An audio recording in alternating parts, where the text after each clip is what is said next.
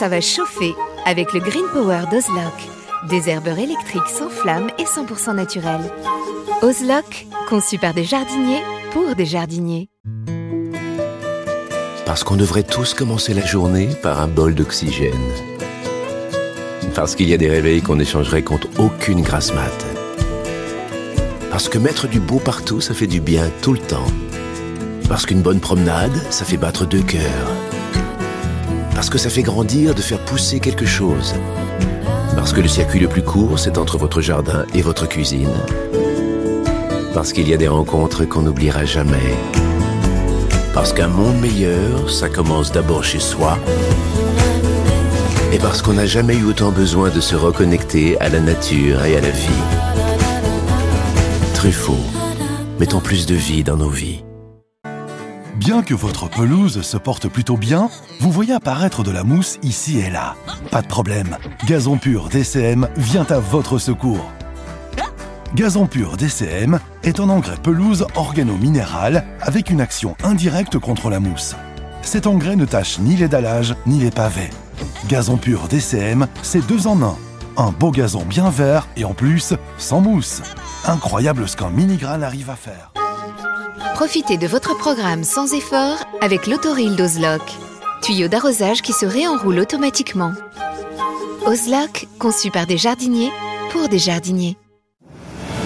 Patrick, Roland, racontez-moi une histoire de plante, de jardin ou de jardinier.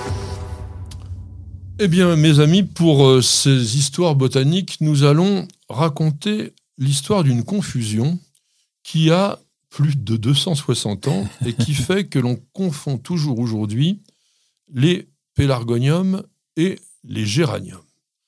Or, mon cher Roland, ce ne sont absolument pas les mêmes plantes, Et même, non. même si.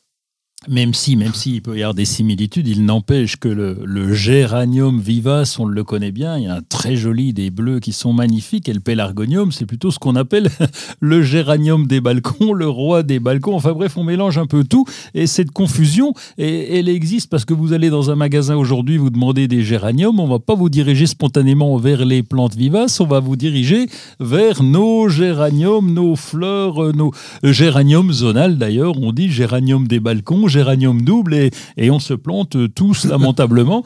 Et donc là, mais je crois que c'est de la faute à M. Linné. hein. C'est lui qui, a- qui, a- qui- qui s'est mal comporté au début. Oh non, ne jetons pas la pierre au plus grand des naturalistes du XVIIIe siècle, Carl von Linné, qui était donc un Suédois et qui a inventé la classification binominale, donc le- les genres et les espèces, et ce monsieur qui a nommé un nombre incalculable de plantes, mais aussi, il faut le dire, d'animaux, vraiment un encyclopédiste incroyable, recevait des échantillons du monde entier.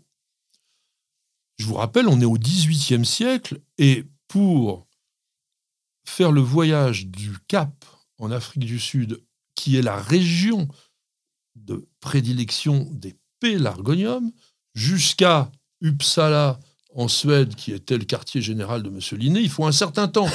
Donc évidemment, les échantillons qu'il pouvait recevoir pouvaient de temps en temps euh, poser quelques problèmes d'identification. Donc il a bien vu qu'il y avait une similitude entre les deux plantes qui font partie de la famille des Géraniacées, et il les a classées dans ces Géraniacées, mais il les a tous appelés géranium. Et ça a duré longtemps. Ça a duré longtemps parce qu'il a fallu attendre, on était en 1753, il a fallu attendre presque une cinquantaine d'années, puisque en 1789, avant la prise de la Bastille, M. Charles-Louis l'héritier de Brutel, qui était à la fois un politicien mais un botaniste, s'est rendu compte que les géraniums vivaces dont tu parlais, qui sont indigènes d'Europe, avaient 10 étamines, alors que les pélargoniums n'en avaient que 7, et que les érodiums, c'est un autre genre qui est très proche, en avaient 5. Donc, les genres ont été séparés à ce moment-là. Mais vous allez me dire, ça n'a rien à voir dans l'aspect quand même. Un géranium vivace avec un pélargonium. Ah, là, il y a quand même une petite ressemblance au niveau des fleurs, quand même. Euh, si, on, peut, on peut comprendre Monsieur Linné qui se soit planté, si je puis dire. Mais tu as raison, mais j'allais dire ça pourquoi? Parce qu'aujourd'hui, on cultive essentiellement des hybrides de pélargonium, avec des fleurs qui ont grossi, avec des fleurs qui sont devenues doubles, comme tu le disais. Or, si vous regardez un pélargonium sauvage, alors qui effectivement, dans son biotope, ne ressemble pas du tout à un géranium. Pourquoi? Parce que ça fait déjà une plante quasi arbustive. C'est ce qu'on appelle un sous-arbrisseau. Mais les fleurs, comme tu viens de le dire, justement, sont très, très voisines. Or, la classification de M. Linné était entièrement basée sur la forme des fleurs. C'est pour ça qu'il s'est trompé. Mais ce qui est quand même bizarre, c'est que 260 ans après l'erreur, si je puis dire, de Linné, eh ben, on la commet toujours. Ah oui, parce que ça date de 1789, la correction de l'erreur. La correction, hein. c'est 1789, mais bon, je pense que peut-être que le mot pélargonium ne, ne, donnait rien à personne. Euh.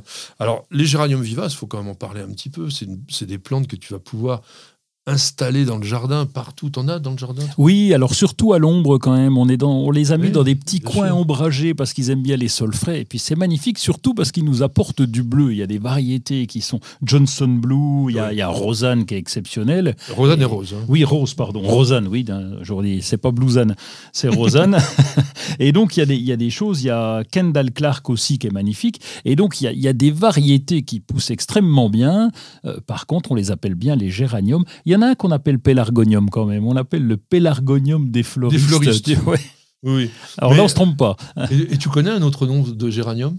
Un autre nom de géranium, c'est-à-dire euh, Eh ben, le bec de grue. Le bec de grue, oui, c'est quoi ça ben, Quand on regarde la fructification qui vient après la floraison, on a effectivement une sorte de petite petit bec, quoi, très très fin. On aurait pu, dire bec de héron aussi, voyez, quelque chose comme ça. Et c'est le nom que l'on donne couramment au géranium